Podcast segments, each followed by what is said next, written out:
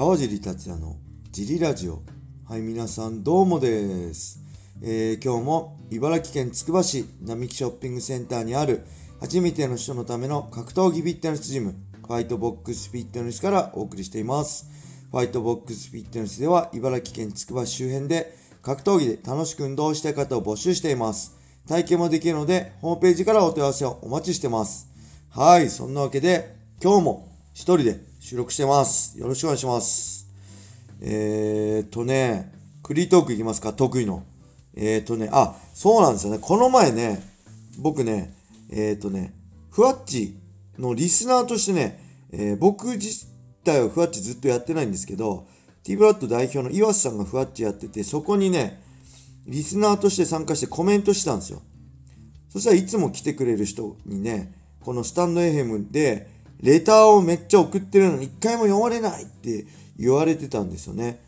で、これね、僕ほとんど読んでるんですよ。僕的には NG ワード1個だけあって、その NG ワードがあるのだけは、あの、フルシカットするんですけど、それ以外はね、あのー、読んでます。あ最近のは。ずっとちょっと昔の、あの、遡って読んでないのあるんです。それは申し訳ないんですけど、ここのところは全部読んでるんですけど、もし送ってて届いてないって人がいたら、それはね、多分こう、これ、このスタンド FM の人が弾いてるんだと思います。これ多分 AI とかじゃなくて手作業なのかな。多分レター読んで、誹謗中傷とかは弾かれますよ、弾きますよって書いてあったんで、誹謗中傷とか多分ね、変な僕が読んでムカつくようなレターは全く届いてない。僕が消してるとか、削除してるとかないし、僕基本的にね、あの、全部読んでます。変なやつも。変なやつ、うんうん、変なやつあんまないっすね。だから基本的には来てないんで、あのー、もし、俺めっちゃ多い送ってんのに全然読んでくんないよって人は、えー、僕に届いてないですね。申し訳ないです。あの、誹謗中傷はやめてください。届かないです。クソリープは Twitter だけで十分です。よろしくお願いします。そんなわけで、えー、楽しいレターをお待ちしてます。そうせならね、毎日配信してるんで楽しくやりたいんでね、あの楽しいレターを何でもいいのでお待ちしてますね。はい、そんなわけで早速行きましょう。えー、カジーさん、小林さん、こんばんは。ラジオネーム、たっくんでございます。えー、先日のレターは、カジーさんに、長いと言われて少しへこみましたが、負けずに長文失礼します。えー、1月23日に、ライジンお得塾塾長石渡さんの引退興行が開催され、バンタム級ワンデートーナメントが行われました。え4名による最大1日2試合のトーナメントですが、優勝者は茨城県出身の、風間俊臣かな？俊臣選手、過去話術研修会ハーツでした。えー、2試合とも圧倒して決め、勝ち、こんな才能が埋もれていたのかと驚かされました。茨城時代はストライプル茨城に所属していたらしいですが、えー、川尻さんはご存知でしたでしょうか、えー、まだ23歳らしいので今後が楽しみです。はい、ありがとうございます。これ長いとかね、あの僕言いますけど別に悪気ないんでいちいちへこまないでくださいね、僕は。別に本当にムカついしたら読まないし、基本ムカつかないんでそんな興味ないんでムカつくほどね。はい。えーと、そういう中で、えっ、とね、あ、これ風間選手ですね。そう、ストライプル茨城ってこう井上さんですね、元シュートのランカーだったね、のジムに所属して、えー、この頃はね、知らなかったんですけど、僕、2019年の10月の、えー、来人で、パトリック・フレイレイに負けて、まあ、もうジム作ろうと思って、その後ね、えー、大沢さんのジムにいあのいろいろ相談しに行ったんですよ。見せてもらおうと思って。そういう新宿ハーツじゃなくて、キックスですね。駒沢大学でしたっけ？の駅の方なんですけど、そっちのキックスの方に行ったんですよ。見せてもらいに、ジムを見せてもらいに。そしたらそこに風間選手がいて、そこでね、あ、挨拶しましたね。あ、よろしくお願いします。で、ストライプル茨城出身で今ハーツでやってます。で、大沢さんもすごい強くなるって言ってたんで、その頃からちょっと注目はしてましたけど、この前すごかったらしらしいですね。あの、申し訳ないんですけど、映像は見てないんですけど、うん。なんか嬉しいですね。やっぱ茨城強い選手、ね、たくさんいるし、えっ、ー、とね、あとストライプル茨城には、高須くんって子がいますね。あのー、この子はね、えー、ちょっとがんを、になっちゃったの、がんを、ステージ4でしたっけ？になっちゃったんですけど、それを克服しながら今戦ってるんですけど、今所属を変えてパラエストラ柏になったってツイッターで言ってたかな。この子は僕と同じ稲敷市出身なんですよね。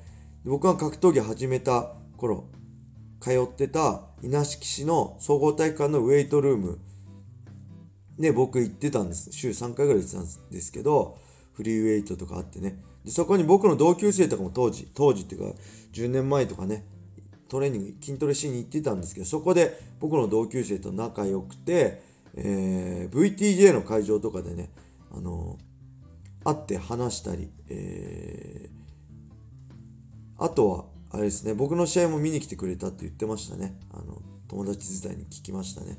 はい。で、直接一緒に練習したことはないんですけど、金間選手もね。あのー、うん。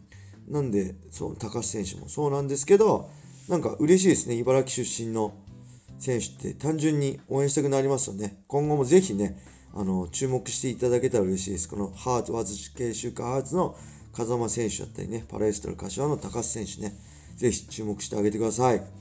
はい。えーと、それではもう一個いきましょう。えー、いつもわかりやすい解説ありがとうございます。中学生です。トレーニングをやるようになって筋肉がついてきたんですきたのですが、もともとガリガリで細いので、体重の増やし方を知りたくて質問しました。あまりご飯も食べられないので、どうすればよいか知りたいです。はい、ありがとうございます。これ中学生、本当かな？中学生聞いてるんですかね？ありがとうございます。これね、中学生、体重増やしたり、筋肉つけたりしたいですよね。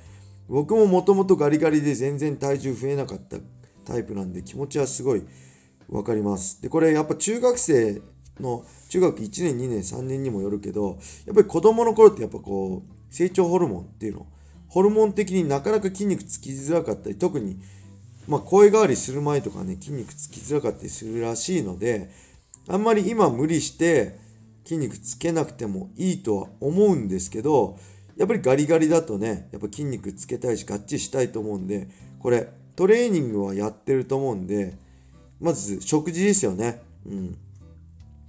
特に、あのー、多分食べてるつもりでも全然食べてないんで、まあ、できれば、えっ、ー、とね、おにぎり1個とかでもいいんで、こまめに取った方がいいと思います。ただ、中学生なんで、学校におにぎり持ってったりできないと思うんで、えっ、ー、とね、これ、えー、水分でカロリー取ってください。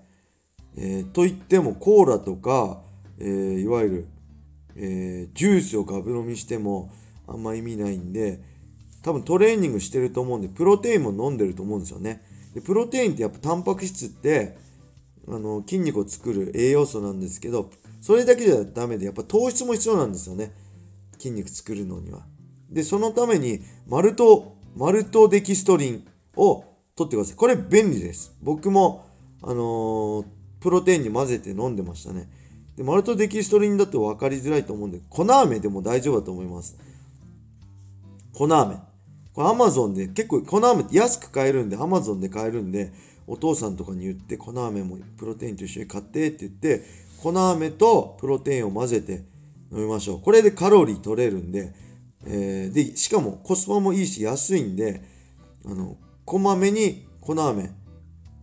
で、あ、けどプロテイン、どのぐらい飲んでんだろうな。朝と寝る前とかね、しっかりとって、あと3食もしっかり朝ごはんも抜かないで朝ごはん。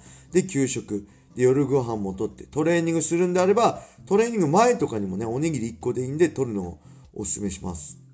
で、トレーニングの後に、プロテインだけじゃなくて、マルトデキストリンだったり、寝る前にも、えーと、プロテインとマルトデキストリン、あ、粉飴を混ぜたので、しっかり糖質も取りましょう。これ、子供、あの中学生に限らず大人でも体重増やしたけど、食が細いって人は、あれですね、あのー、水分でエネルギーを取るのがおすすめします。で粉飴がすごい安いしコスパいいんで、マルトデキストリンをおすすめします。で、バキとかであれありましたね。1日に異常なカロリー必要ななんかキャラいりましたよね。バキじゃなくて違う、板垣さん違う漫画かな。えー、蜂蜜とかコップ1杯とか飲んでましたね。それはちょっと体の栄養的にどうなのかちょっと僕わかんないんで、この雨とかね、そういうのを利用して体重増加を頑張ってください。中学生、本当に聞いてくれてたら本当嬉しいです。ありがとうございます。はい、またレター待ってますね。はい、それでは今日はこれで終わりにしたいと思います。皆様、良い一日を。またね